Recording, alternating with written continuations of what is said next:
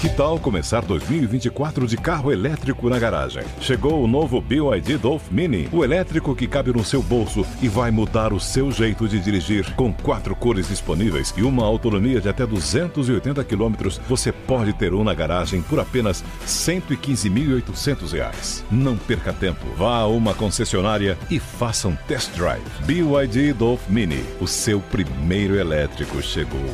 No trânsito, escolha a vida. Lucky Land Casino asking people what's the weirdest place you've gotten lucky? Lucky? In line at the deli, I guess? Aha, in my dentist's office. More than once, actually. Do I have to say? Yes, you do. In the car before my kids' PTA meeting. Really? Yes. Excuse me, what's the weirdest place you've gotten lucky? I never win and tell. Well, there you have it. You can get lucky anywhere playing at LuckyLandSlots.com. Play for free right now. Are you feeling lucky? No purchase necessary. Void where prohibited by law. 18 plus. Terms and conditions apply. See website for details.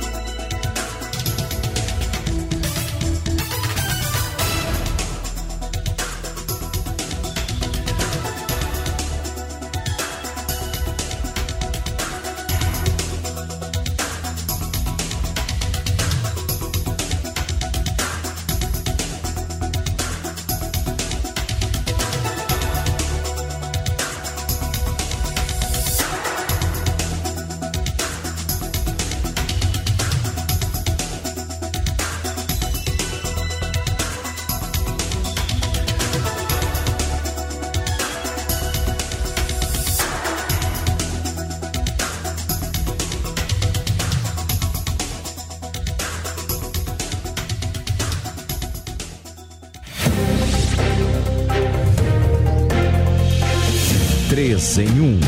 Jovem Pan. 5 horas em ponto, pelo horário de Brasília. Uma ótima tarde a você. Nesta sexta-feira, dia 23 de dezembro de 2022, o 3 em 1 está começando agora na rádio, na internet e também na TV Jovem Pan News. Bem-vindo, bem-vinda. A gente começa falando sobre as articulações do novo governo para a construção do arsenal que vai fazer parte dos ministérios da esplanada a partir do ano que vem. Sem a definição de um acordo, a reunião entre Simone Tebet e o presidente eleito Luiz Inácio Lula da Silva, durante a manhã de hoje, foi bem rápida. A definição sobre a ida de Tebet para o Ministério do Meio Ambiente, por exemplo, depende de um acerto final com a ex-ministra Marina Silva.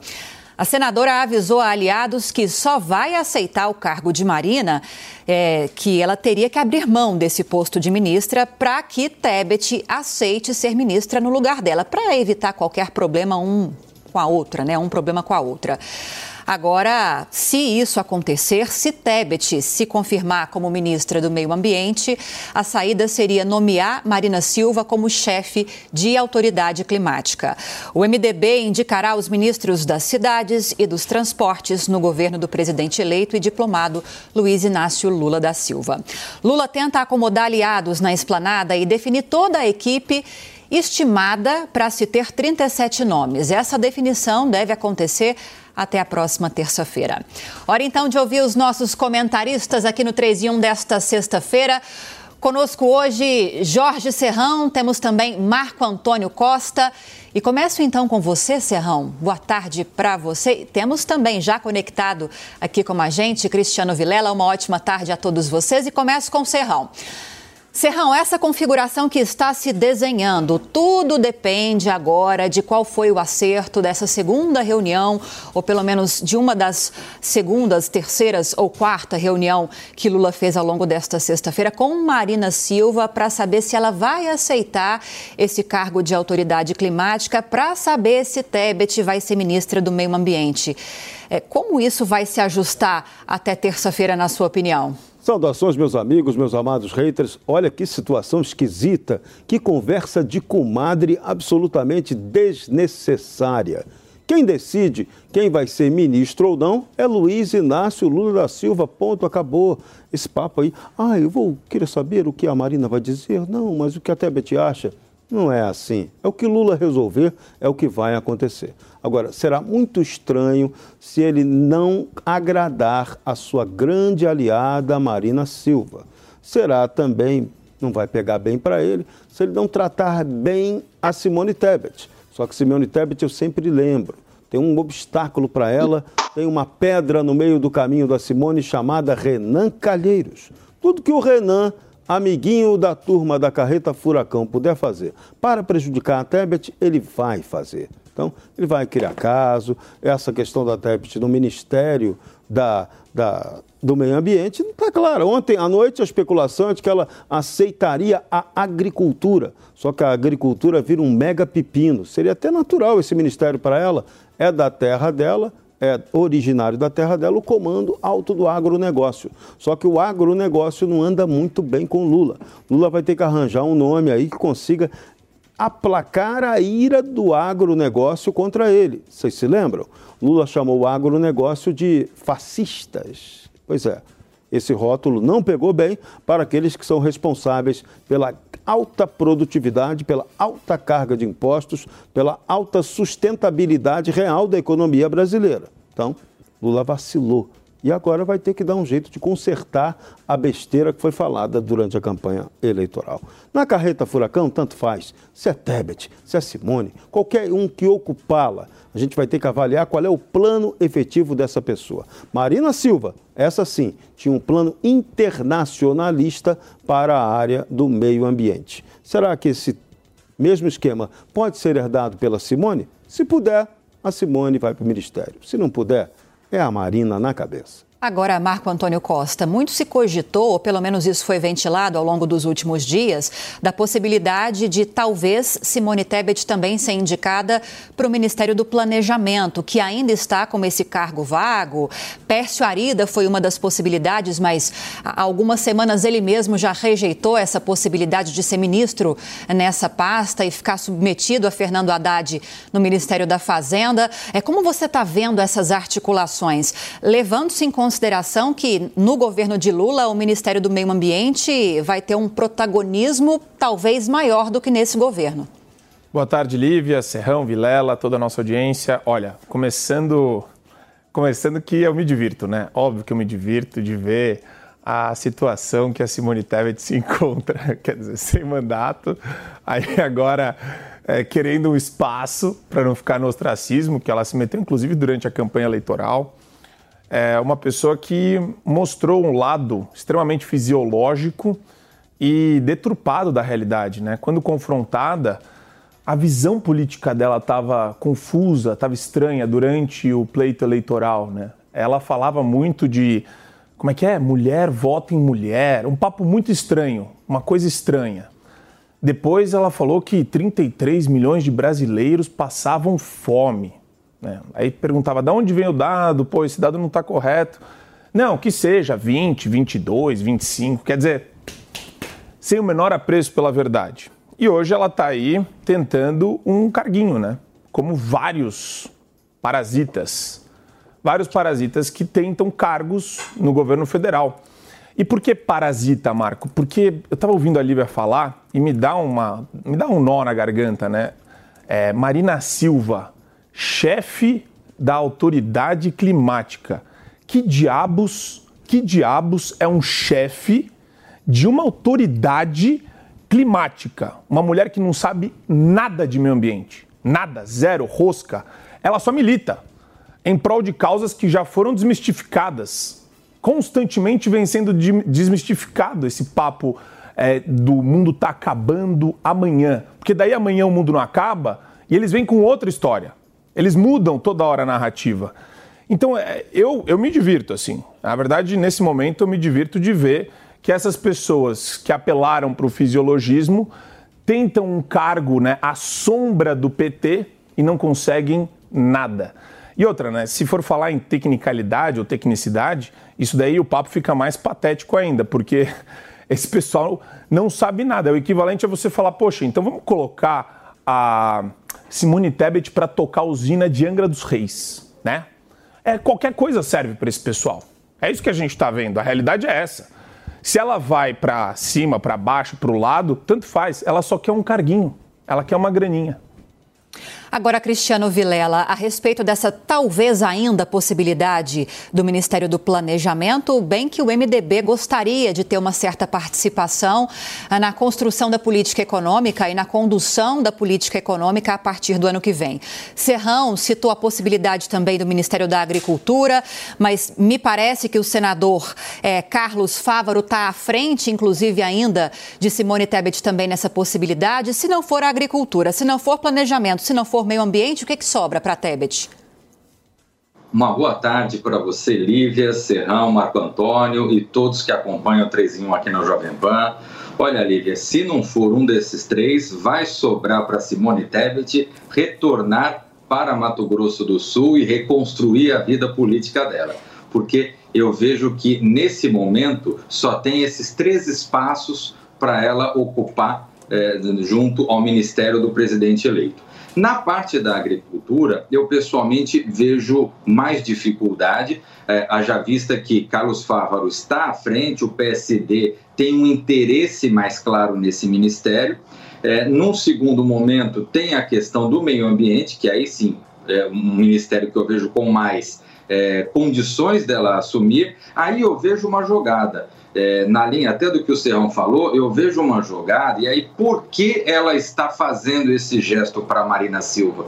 Por quê? O, o nome da comunidade internacional, o nome dos internacionalistas, do meio ambiente internacional, é o nome de Marina Silva. E aí, Tebet, para não ficar com essa turma olhando para ela de cara feia, para contar com a simpatia desse segmento, ela tem que fazer um afago na queridinha desse setor, que é a Marina Silva. Então, eu vejo isso como uma jogada dela, mas eu vejo que ela está muito interessada.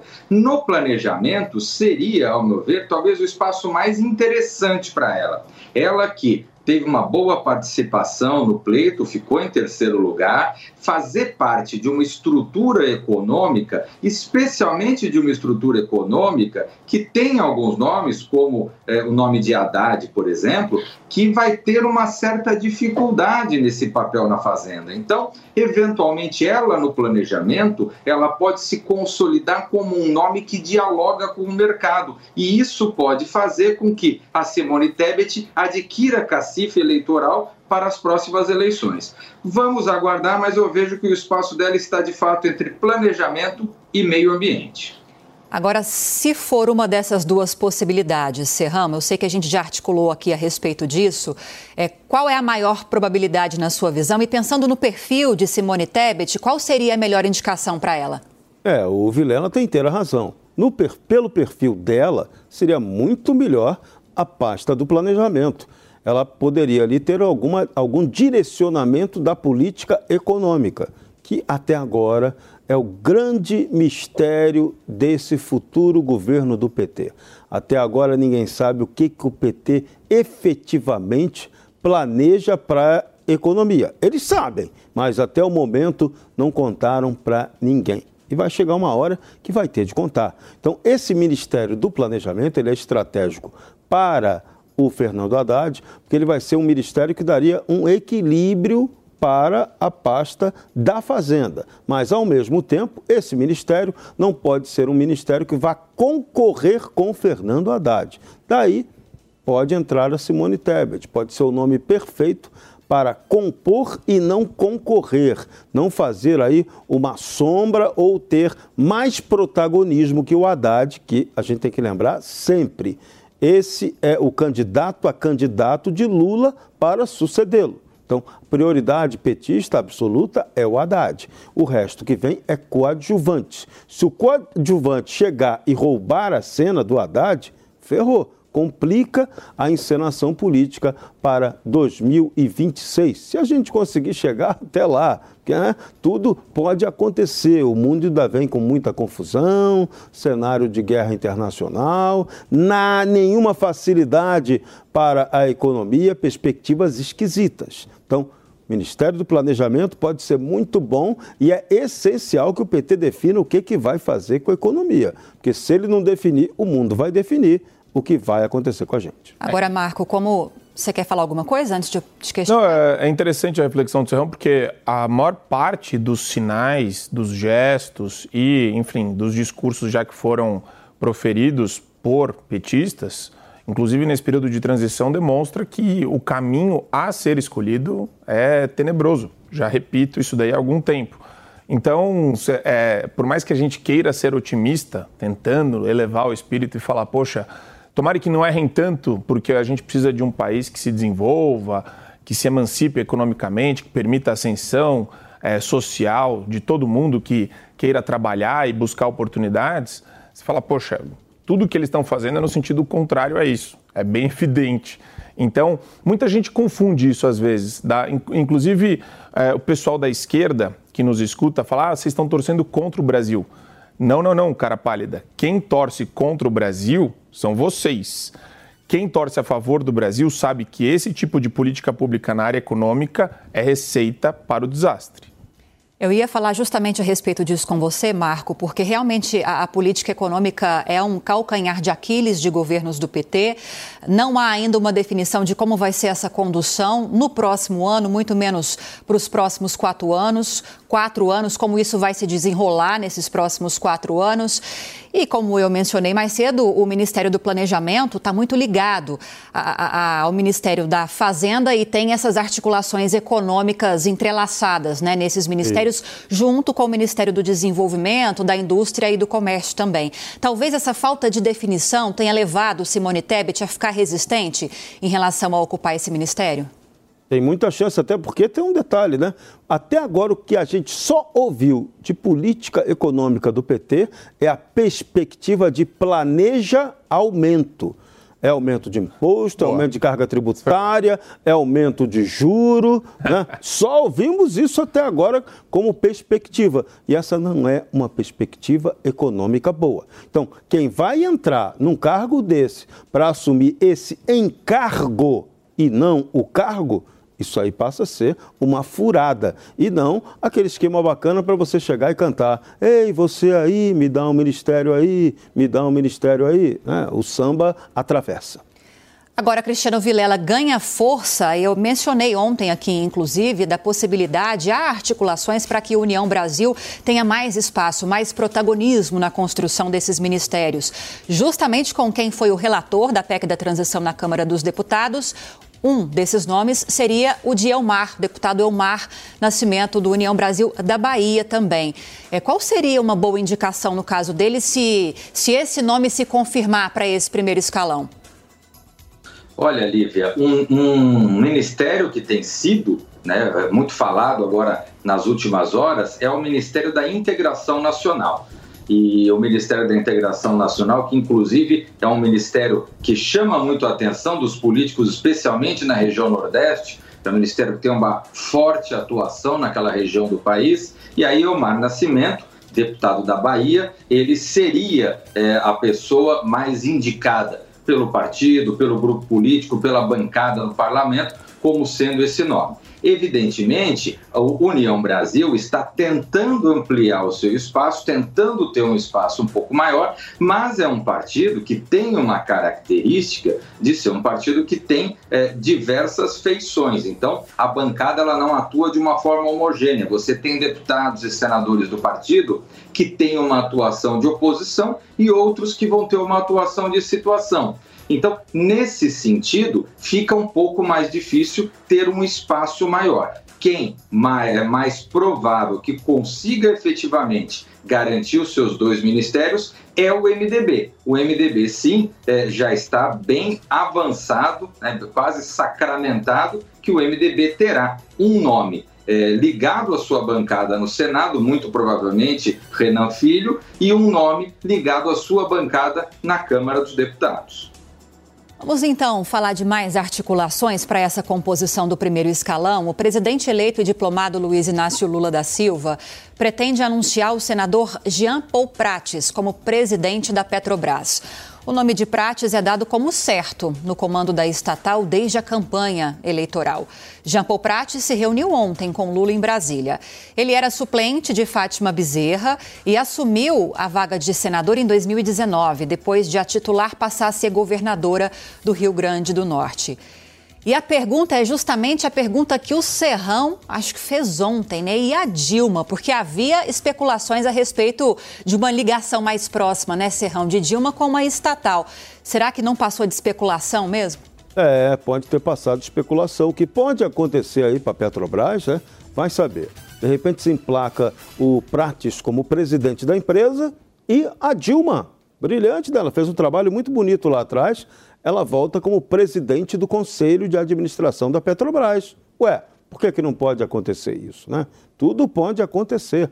A carreta furacão em forma de cofre forte vem com essa configuração pronta para qualquer coisa. Tudo pode acontecer nesse governo. Estranho é se a companheira Dilma Rousseff ficar de fora desse governo, jogando por fora, em algum cargo que não tenha nenhuma importância. Deixá-la de fora é menosprezar aquilo que o PT diz de que ela sofreu um golpe. Então, se ela realmente sofreu um golpe, se ela é uma pessoa competente, essa agora é a hora de consagrar, reconsagrar e reconstituir a imagem da ex-presidente Dilma Rousseff. O PT vai fazer isso? Não sei, vamos esperar para ver. É, mas o, o, histórico também, né, Serrão, do, do pessoal do PT, é, envolve uma tendência. A tendência é comprar refinaria completamente destruída, né, é, por bilhões de dólares, por bilhões de reais.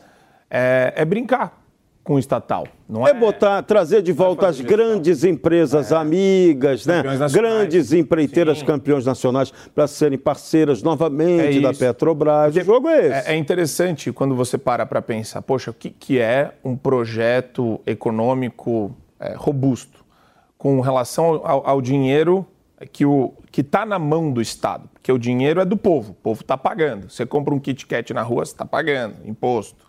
Você putz, o Brasil você, você tributa renda, patrimônio e você e serviço, mercadoria, quer dizer, é um negócio gigantesco que a gente paga de tributo aqui.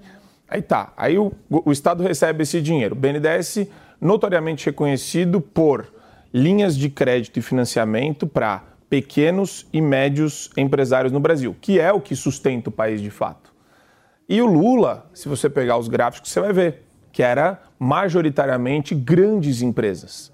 E a, a, tendência é que isso se repita. E por que, que isso é ruim, Lívia? E independentemente, a gente está falando aqui do Jean Paul Prats na Petrobras, mas eu estou tentando é, puxar um pouco da lógica de administração petista. Como que você vai pensar sendo do PT? Eu prefiro me articular com grandes obras no exterior, que é mais difícil de fiscalizar. Eu posso usar as empresas brasileiras, as estatais, para fazer isso difícil de fiscalizar, e eu pego o dinheiro do BNDES e junto em algumas poucas grandes empresas aqui no Brasil que me permite ter interlocução, a minha cúpula partidária com esses grandes empresários. Você pega meia dúzia, você pega uns oito e faz e abre a porta do banco para eles. Então é, é muito fácil esse sistema se retroalimentar e se sustentar por décadas. E é por isso que é tão perigoso, esse método de governo é tão perigoso porque ele é altamente corrupto e, de novo, né, a, a, a grande mágica do PT, tem que aplaudi-los por isso, é falar toda hora em democracia, agindo de forma antidemocrática, porque a proposta de qualquer projeto socialista é se perpetuar eternamente no poder. Agora, sobre a Petrobras, tem uma coisa que é muito previsível. o governo conta com a participação dos dividendos que ele recebe, que a União Federal, acionista majoritária da empresa, recebe para fechar as contas, o mega rombo do ano que vem. Então, espera-se aí que a Petrobras possa contribuir com 20 a 25 bilhões de reais no ano que vem para ajudar a diminuir o tamanho do rombo absurdo de 230 bilhões previstos no orçamento. Agora, Vilela, vamos lá. É, supondo então que vá se confirmar essa indicação de Jean Paul Prates para ser presidente da Petrobras, para comandar a Petrobras. Hoje ele é senador, ele abriu mão de se candidatar mais uma vez, de tentar se reeleger para ser uma peça fundamental na campanha de Lula. E com isso ele fica talvez submetido a alguns entraves da lei das estatais. A gente teve aquelas mudanças que já foram aprovadas bem rapidamente, inclusive na Câmara dos Deputados, mas não passou ainda pelo Senado, né? Exatamente, Lívia. E mas isso já é favas contadas, né? Até faz parte dessa organização que está sendo feito agora de cargos, de ministérios, de cargos de primeiro, segundo escalão, que é, é, figuras políticas possam retomar espaços dentro de empresas públicas. Então, com relação a isso, eu não vejo impedimento nenhum a Jean Paul Prats. Jean Paul Prats, ele é uma pessoa que tem um histórico de já ter trabalhado no setor, e aí, com isso, vai na linha do que o Partido dos Trabalhadores está é, colocando nesses nesses cargos aí nos últimos, nas últimos é, ajustes de cargos do, do, de pessoas ligadas ao Partido dos Trabalhadores, que é de colocar pessoas ligadas ao partido, ligadas à sua base, mas sem um diálogo com o mercado. E nós não podemos esquecer que a Petrobras ela é uma empresa de economia mista, com ações em bolsa, é uma empresa que nos últimos anos, até por conta dos escândalos pelos quais ela passou, ela passou a ter um formato, um, um, um regramento muito mais rígido, um compliance muito mais rígido, e, portanto, e, e além disso, um outro ponto que nesse, nesses últimos meses agora, com a partir da vitória, nesses dois meses quase, a partir da vitória de Luiz Inácio Lula da Silva, ela perdeu muito valor de mercado. Então, nesse cenário, seria seria importante trazer nomes que de alguma forma viessem a dar credibilidade junto ao mercado. E o nome de Jean Paul Prates ele não é esse nome. Então, o que eu acredito é que pelo menos na sua diretoria, as pessoas que vão cercá-lo, ele vai tentar atrair o nome do mercado. Se não, a Petrobras ela vai passar realmente por sérios problemas aí nos próximos anos. Serrão, você falou da, da questão dos dividendos da empresa e da importância hoje para a União, para o governo federal desse recurso, né? E daí a gente lembra que, pelo menos ao longo desse governo, do governo de Jair Bolsonaro, muito se falou sobre a tentativa de privatizar a estatal. Claro, essa questão não avançou, tem muita gente contra, inclusive no Congresso Nacional. E muito possivelmente agora no governo de Lula, muito menos. Ele disse que pelo menos a estatal ele não quer privatizar nada, mas essas grandes empresas estatais, muito menos. E a gente, a gente pode citar aqui Petrobras, tem os grandes bancos, tem também até Correios. É, pensando nessa perspectiva dos recursos, dos dividendos, seria interessante se você pudesse aconselhar o novo governo a insistir nisso? Não, depende da visão do novo governo. A visão do novo governo, ela é estatista. É mais Estado e menos capital privado. Capital privado para eles é fazer aliança com grandes empresas para que essas empresas tragam benefícios políticos na parceria com elas. Esse, essa foi a tragédia do governo anterior do PT, que parece que pode se repetir. Plano deles para estatais é o mesmo anterior, é o mesmo de sempre.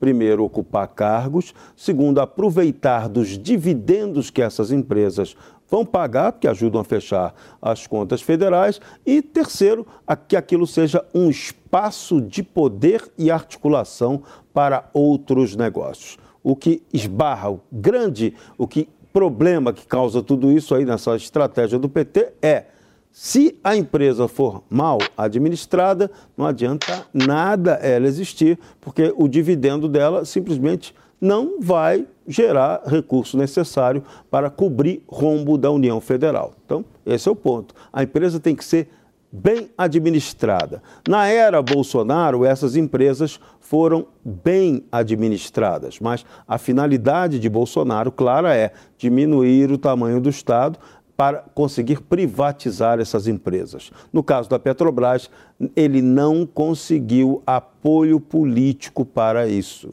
porque todo mundo, no fim das contas, quer mamar na teta da petrolífera. Esse é o ponto. Agora, 5 horas e 27 minutos.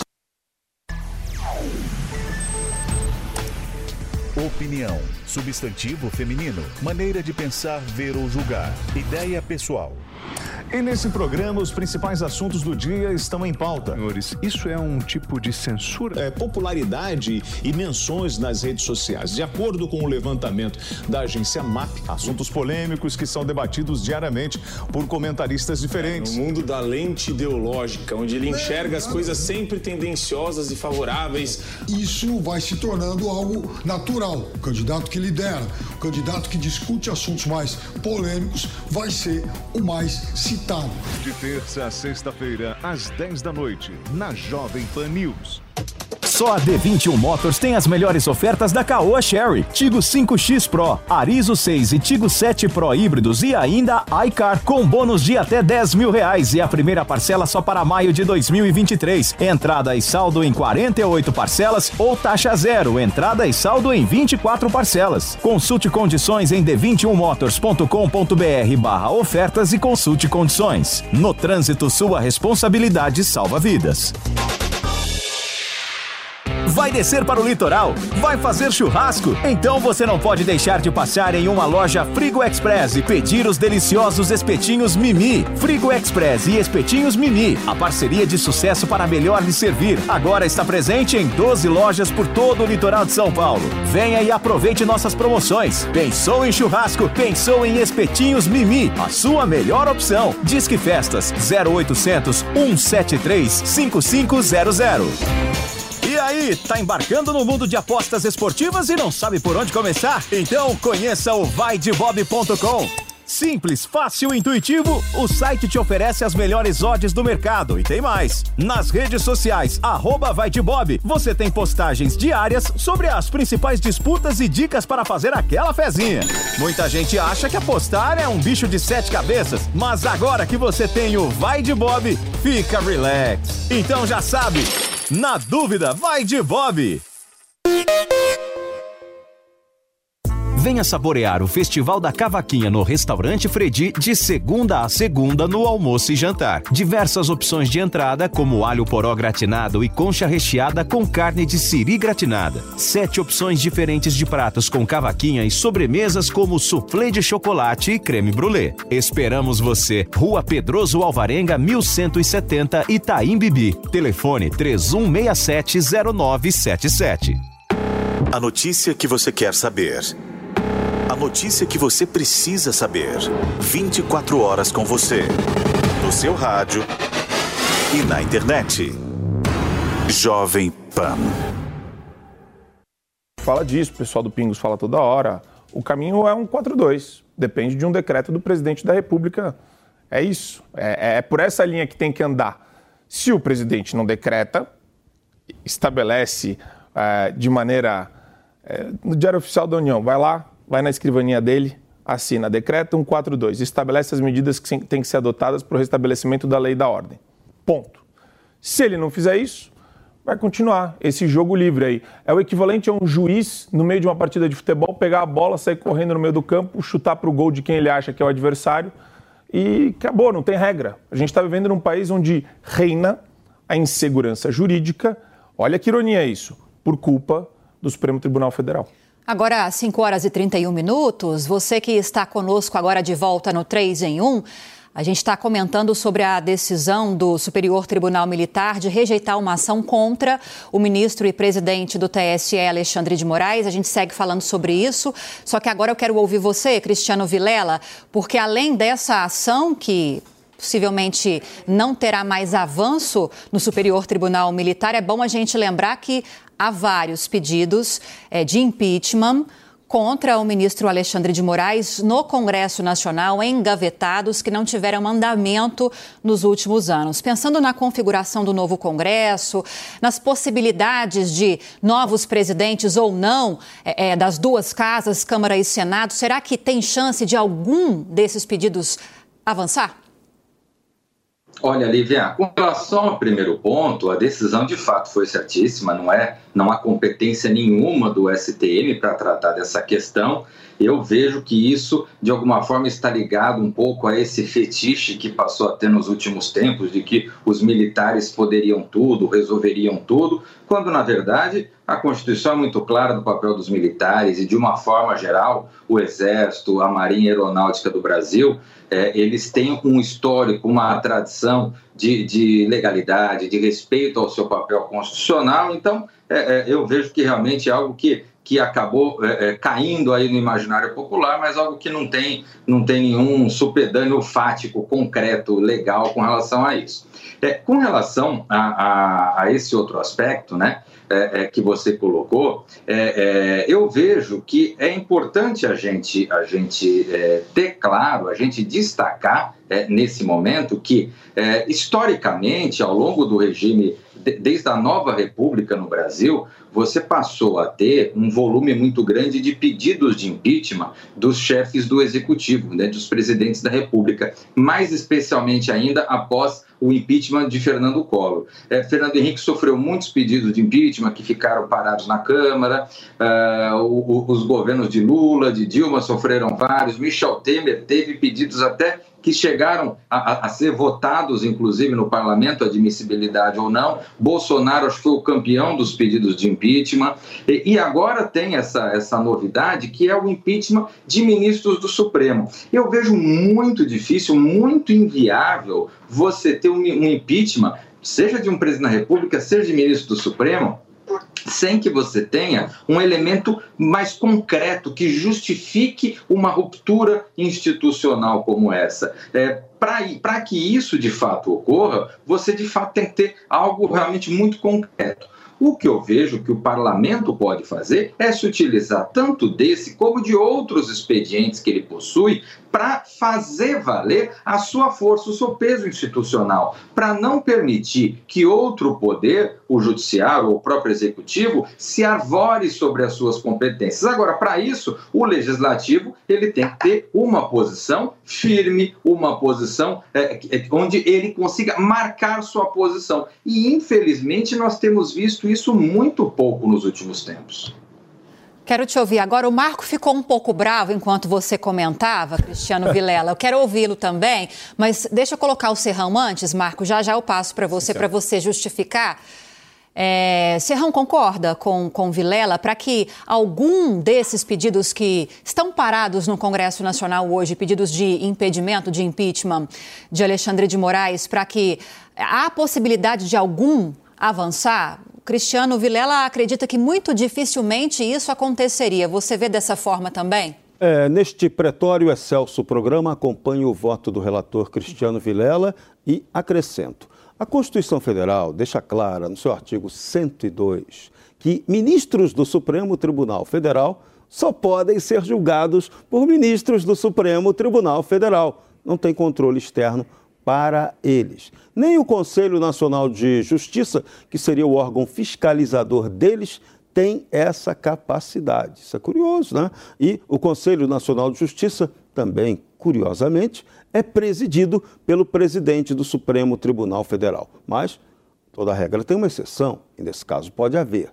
A exceção é o Senado Federal também tem o papel fiscalizador sobre o Supremo Tribunal Federal. Então, se um senador encontrar ali uma base para entrar com pedido de impeachment contra ministros do Supremo Tribunal Federal, basta que o presidente do Senado coloque esse questionamento em votação pelos 81 senadores, e aí, se isso for considerado lá pela maioria dos senadores, esse caso pode ser sim, e aí o ministro do Supremo Tribunal Federal passa a ser julgado pelo Senado Federal. Só que isso é uma exceção. No Brasil, isso não ocorreu. Indicação de ministro do Supremo também passa pelo aval do Senado Federal, até hoje. Qual foi o, aquele que foi rejeitado pelo Senado? Também não apareceu esse nome. Então, é uma jabuticaba essa figura. Agora, vem aí a nova legislatura. Essa nova legislatura, se a oposição ao governo do PT e não Rodrigo Pacheco vencer a eleição para a presidência do Senado com Rogério Marinho ou com o senador Eduardo Girão, o bicho pode pegar sim para algum ministro do Supremo Tribunal Federal, porque lá tem vários ministros contra, tem pedidos de impeachment contra vários desses ministros. E nós temos que lembrar um detalhe fundamental: impeachment é um processo que não necessariamente é totalmente jurídico. A essência do pedido de impeachment é política. Então, se a maré política não estiver a favor da juristocracia, ela pode tomar um pau do poder legislativo. Mas o contrário também vale. Se a maré legislativa não tiver favorável ou tiver fraca, medíocre, omissa, como foi nessa gestão atual, a juristocracia continua ganhando o jogo de goleada 7 a 1 para eles. Marco, aguenta só mais um pouquinho, porque daqui a pouco, às 6 horas, começa os Pingos nos Is. O Daniel Caniato chega agora para contar para a gente quais serão os principais destaques da edição de hoje. Dani, boa tarde. O que, é que você adianta para nós? E aí, Lívia, tudo bem com você? Grande abraço para os amigos do programa 3 em 1. Daqui a pouco, claro, muita informação, notícia e os debates que vocês gostam de acompanhar aqui em Os Pingos nos Is. Vamos falar de um prêmio que foi concedido por uma revista que escolheu Alexandre de Moraes como o homem do ano. Vamos explicar já já. E também tem o Superior Tribunal Militar que rejeitou a ação contra o mesmo ministro Alexandre de Moraes por sua atuação no TSE. Inclusive, vocês debatiam há pouco isso daí, né? Além disso, tem a reunião que ocorreu entre Lula e Simone Tebet e a indefinição do destino da senadora, hein? Bem, tudo isso e muito mais, sempre com as análises dos comentaristas aqui do programa, José Maria Trindade, o Paulo Figueiredo e também o deputado Coronel Telhada. Daqui a pouco, mais cedo, inclusive, para o YouTube, às 5h40. Claro que eu conto com todos vocês. Lívia, um abração. Tchau, tchau. Obrigada, Dani. Bom programa aí para vocês. Tchau, tchau. Boa tarde. Você viu, né, Marco? Alexandre de Moraes também entre os principais assuntos de Os Pingos nos Is. E a gente continua falando sobre ele aqui no 3 em 1. E eu quero te ouvir por que você ficou tão bravo quando Cristiano Vilela falava sobre a possibilidade de algum pedido de impeachment contra o ministro avançar na próxima legislatura no Congresso Nacional. Não, na verdade, o Cristiano ele falou da materialidade. Ah, não tem materialidade para um impeachment ou para alguma coisa do 142. E a minha, minha análise é de que sobra materialidade. Sobra, sobra. Pega jornalista, check. Pega deputado federal, check. Pega meio de comunicação, check. Suspensão de rede social de parlamentar, check. Perseguição, perseguição de empresário, check. O que, que a gente está esperando aqui? O que está acontecendo? A gente vai ficar quieto? A gente vai fingir que isso não aconteceu? E todos eles têm nome. Tem nome. Tem gente que não está aqui no Brasil. Tem juíza que não está aqui no Brasil. Hoje. Por quê? Porque esse pessoal está sendo perseguido. Por quem? É por uma entidade oculta? A gente sabe quem. E o mais maluco de tudo isso é ver parte da imprensa, esses psicopatas aí, ou eles padecem da síndrome de Estocolmo, né, que o cara se apaixona pelo sequestrador, ou eles anuem com a censura e com a perseguição a jornalista e meio de comunicação. Não sei se vocês lembram, tem muita coisa que aconteceu. O Alexandre de Moraes, ele bloqueou o Telegram, suspendeu o Telegram. Vocês têm noção do que é isso? Alguém tem noção do que é isso? Algum país democrático suspende o Telegram por um dia? Então, é, é só, só para colocar a bola no chão, Lívia, porque, assim, muitos atos ilegais foram cometidos, atos ilegais são cometidos ainda, por isso que muita gente fala no estado de flagrância desses atos ilegais. E quando você não tem o sistema de freios e contrapesos funcionando, você tem mecanismos constitucionais para frear o abuso de poder, o abuso de autoridade. Só que Muita gente tem medo de falar isso, prefere não falar, prefere não comprar briga. Quem é advogado, então, nem se fala. Né? Nem se fala. O advogado tem coisa lá em Brasília, o processo sobe, ele não vai querer se indispor. E não é só com o Alexandre de Moraes, é com a corporação. Porque virou uma entidade corporativista. Por conta da vitaliciedade no cargo. Então, você é, vê, né, as entidades que deveriam apontar para atos ilegais Associação de Magistrados do Brasil, todas essas associações de magistrados, OAB, o Conselho Federal, eles estão mais interessados nas relações interpessoais que eles têm com os ministros. Por isso que você não escuta a entidade de classe dessas corporações jurídicas aí se manifestando. Está tudo capturado. Ou na, na, imprensa você vê um pessoal que eu, eu, eu, não sei, assim, na melhor das hipóteses, síndrome, síndrome de Estocolmo, ou é, ignorante, totalmente ignorante. E, na pior das hipóteses, que pode ser o que esteja acontecendo, essa imprensa corrupta é mau caráter, de aplaudir um censurador, uma pessoa que persegue opositores que ele define naquele momento, naquele dia. Vilela, vou devolver para você, até porque eu quero te ouvir a respeito desses pontos que foram levantados pelo Marco. No comentário anterior, você havia dito que, para que houvesse o andamento de algum desses pedidos de impeachment, teria de haver um indício muito forte de irregularidade. Sobre esses pontos levantados pelo Marco, dá para ressaltar que algum deles ou todos são indícios ou é um indício forte para isso? Olha, Lívia, nós temos que contextualizar é, essa questão em se tratando de três poderes né, que tem força e autonomia distinta. Às vezes dá a impressão que nós estamos discutindo o sexo dos anjos, mas quem de fato tem que discutir e tomar medidas com relação a esses e outros pontos não está nem aí para isso, está aplaudindo, batendo palma e muito satisfeito com tudo que está acontecendo. Então nós temos, por exemplo, hoje em dia, os chefes do Poder Legislativo que estão ali batendo palma, não estão tomando absolutamente medida nenhuma.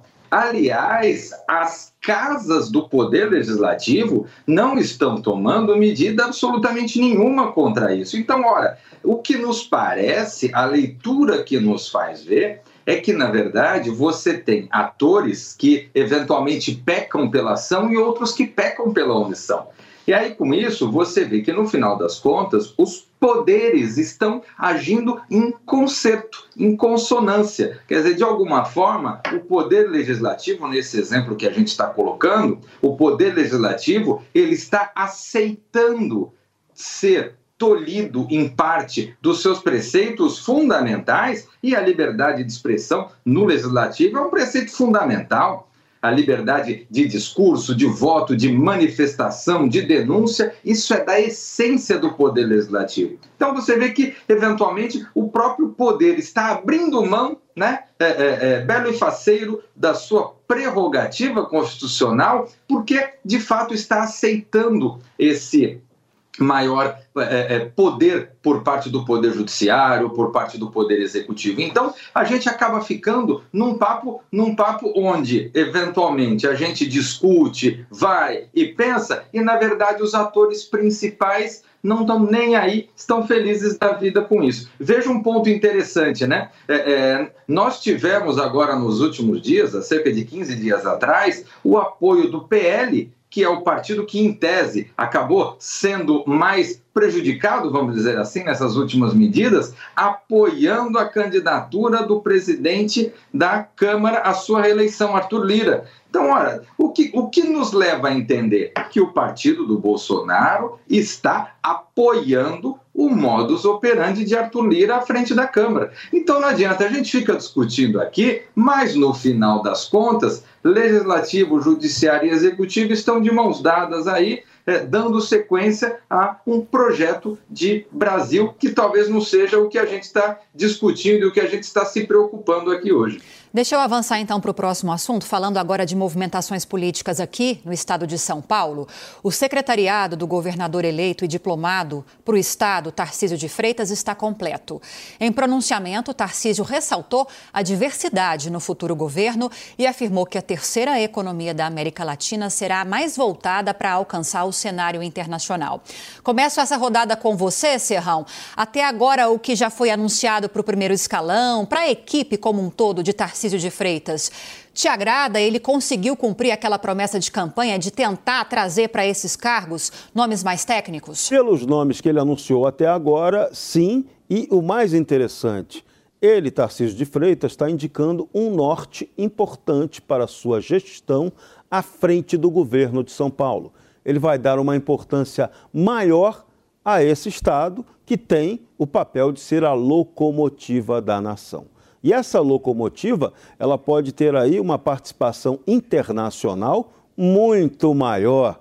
E essa pode ser, eu vou antecipar, a salvação da economia brasileira daqui para frente. Porque se desandar o projeto nacional, como a gente está vendo aí, do PT, que não tem clareza nenhuma para a economia, e São Paulo fizer o contrário, São Paulo tem o potencial de uma nação dentro do Brasil para ser o direcionador da economia, da retomada da atividade econômica.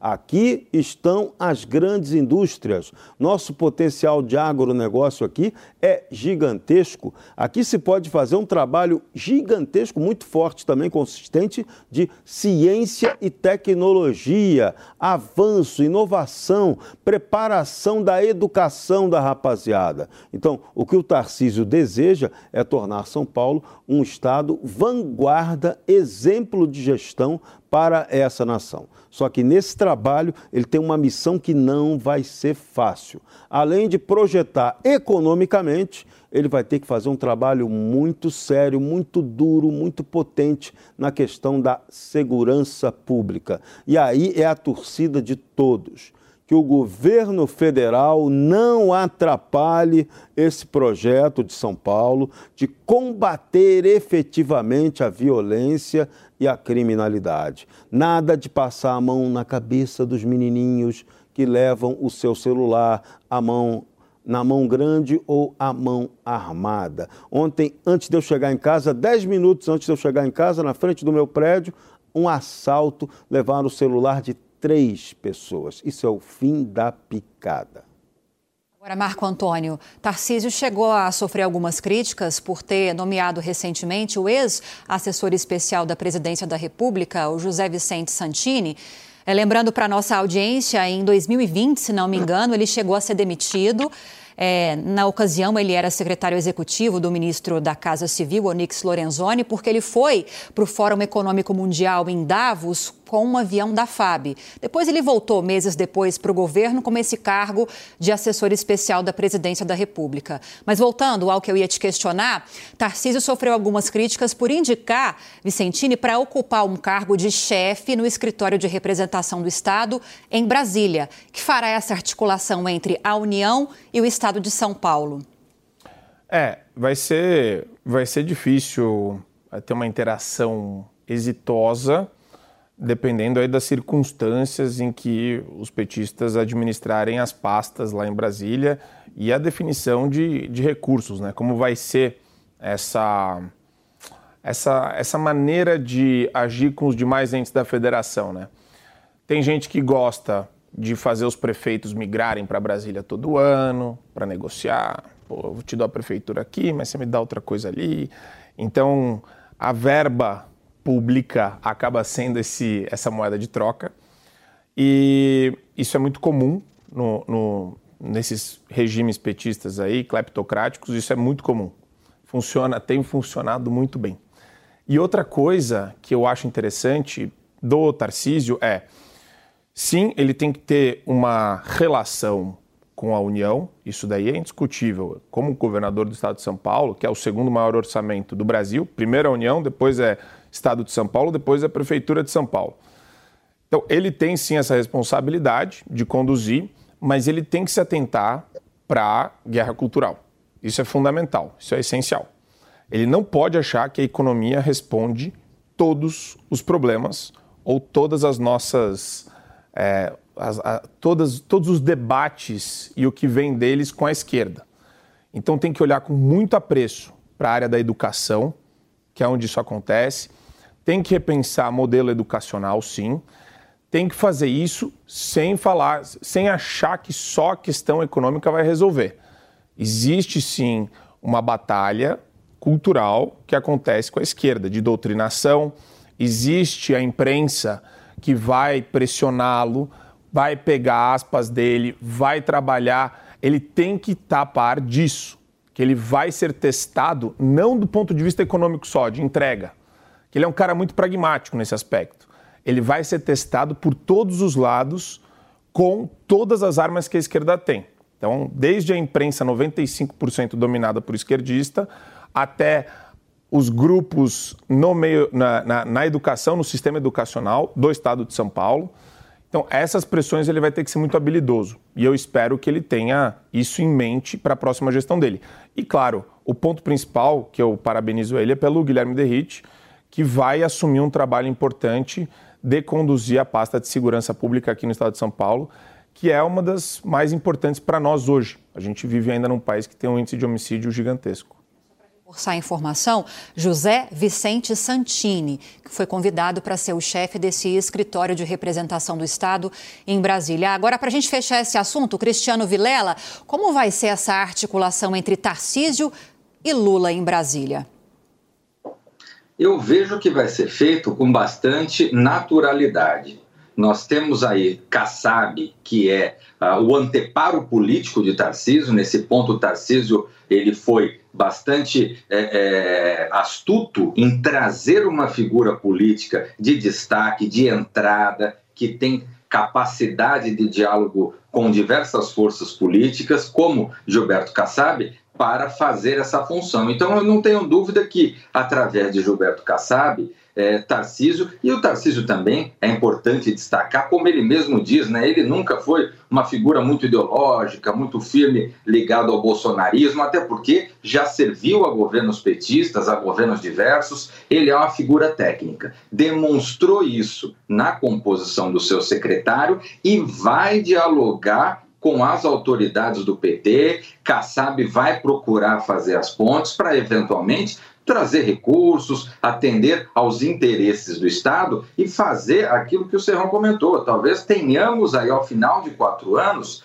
o Estado de São Paulo demonstrando uma eficiência ainda maior na gestão pública, demonstrando resultados na economia ainda melhores, e esse tipo de coisa, naturalmente, vai cacifar ainda mais Tarcísio para, eventualmente, em outros momentos, alçar voos ainda maiores. Bom, agora às 5 horas e 54 minutos, o 3 e 1 sai para um rápido intervalo, mas continue com a gente, porque na volta a gente vai falar da homenagem que o ministro da Casa Civil, Ciro Nogueira, fez ao presidente Jair Bolsonaro. É rapidinho, eu volto já.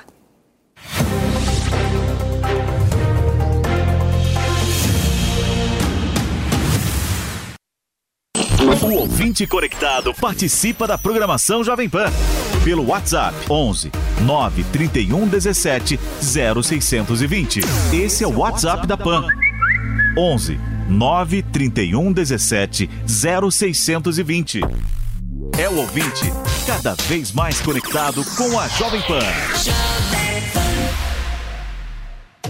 Só a D21 Motors tem as melhores ofertas da Caoa Sherry. Tigo 5X Pro, Arizo 6 e Tigo 7 Pro híbridos e ainda iCar com bônus de até 10 mil reais e a primeira parcela só para maio de 2023. Entrada e saldo em 48 parcelas ou taxa zero. Entrada e saldo em 24 parcelas. Consulte condições em d21motors.com.br barra ofertas e consulte condições. No trânsito, sua responsabilidade salva vidas aí, tá embarcando no mundo de apostas esportivas e não sabe por onde começar? Então conheça o vaidebob.com. Simples, fácil e intuitivo, o site te oferece as melhores odds do mercado e tem mais. Nas redes sociais, arroba vai de Bob, você tem postagens diárias sobre as principais disputas e dicas para fazer aquela fezinha. Muita gente acha que apostar é um bicho de sete cabeças, mas agora que você tem o Vai de Bob, fica relax. Então já sabe, na dúvida, vai de Bob. Informação e opinião. Jovem Pan News. 2022 está chegando ao fim. E você, investiu em sua carreira ao longo deste ano? Se você não investiu, saiba que ainda dá tempo de iniciar um novo curso da NIL e começar 2023 com o pé direito. Afinal, já dizia Albert Einstein: o conhecimento é a única coisa que ninguém nos tira. Acesse niucursos.com.br e cadastre-se para garantir o cupom de 15% de desconto. É um presente da NIL para você. Boas festas! Experimente o polvo provençal do Rufinos Restaurante. Uma deliciosa receita de polvo inteiro grelhado com alho e ervas de Provence. Acompanhe riso al nero de sépia.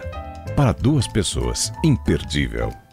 Rufinos Restaurante, no Itaim, Rua Doutor Mário Ferraz 377. Acesse rufinos.com.br. Você já sabe como assistir a Jovem Pan News direto na sua TV? É muito fácil. Se você tiver TV por assinatura, procure pelo canal 576 na NET, Claro TV, Sky e DirecTV Go. Pelo canal 581 na Vivo TV ou pela Oi Play. Acompanhe também nas parabólicas. Agora, se você quiser assistir no celular ou tablet, é só baixar o Panflix na sua loja de aplicativos e assistir 24 horas no mundo todo. Jovem Pan News. Ao presidente Jair Bolsonaro. Agora, 30 segundos para cada um dos nossos analistas para a gente fechar o programa de hoje. Começando com você, Serrão, o que, que você destaca dessa notícia? É, o tempo é o senhor da razão, né? No passado, Ciro Nogueira chegou a xingar Bolsonaro de fascista. Pois é, mudou. Foi trabalhar no governo, se articulou com ele e agora é o capitão do povo, que não ganhou de novo, mas que ficou no coração do Ciro Nogueira, que daqui a pouquinho estará negociando com Lula. Aguardem. E aí, Marco? É interessante esse ponto que o Serrão trouxe, né? Quantas pessoas será que tem por aí que chamam a galera da direita de fascista, o pessoal conservador de fascista, e que nem sabe o que é fascismo? Acho que é, uma, é um bom ponto de partida para esse pessoal começar a estudar e saber, de uma vez por todas, que fascismo é esquerda. E agora, Vilela, qual foi a real intenção de Ciro Nogueira? Simplesmente agradecer essa parceria com Bolsonaro ou tentar alegrar o presidente que continua ainda bastante recluso? Muitos dizem que bastante entristecido depois da derrota. Olha, Ciro Nogueira é um gentleman e é um político muito hábil. Ele sai de uma casa para outra, mas ele não bate a porta. Ele sai com cuidado, com jeito, dando um até logo aos que estão na casa antiga esse gesto ele deve ser entendido como um até logo, vou sair, vou para uma outra casa, mas vou para uma outra casa com as portas abertas. Vamos lembrar que na votação da PEC agora, o PP, partido de Arthur Lira e de Ciro Nogueira, deu dois terços de sua bancada votando a favor da PEC do Lula. Portanto, já dá para a gente ter claro qual vai ser o caminho do PP ao longo dos próximos meses. Pois bem, gostaria de agradecer aos nossos comentaristas pela participação nesta sexta-feira, quase véspera de Natal. Jorge Serrão, obrigada pela participação. Marco Maravilha. Antônio Costa, Cristiano Maravilha. Vilela, um grande abraço. Feliz Natal Feliz a Natal. vocês. Isso. A gente volta dia 2, hein? Exatamente. Agora Eu só volto dia 2. Tchau. 59 ho, ho, ho. minutos. A gente se vê ainda hoje no Jornal Jovem Pan. Fique agora com os pingos nos is. Até lá. A opinião dos nossos comentaristas não reflete necessariamente a opinião do Grupo Jovem Pan de Comunicação. Realização Jovem Pan News. With lucky landslots, you can get lucky just about anywhere. Dearly beloved, we are gathered here today to. Has anyone seen the bride and groom? Sorry, sorry, we're here. We were getting lucky in the limo and we lost track of time. No, Lucky Land Casino, with cash prizes that add up quicker than a guest registry. In that case, I pronounce you lucky. Play for free at LuckyLandSlots.com. Daily bonuses are waiting. No purchase necessary. Void where prohibited by law. 18 plus. Terms and conditions apply. See website for details.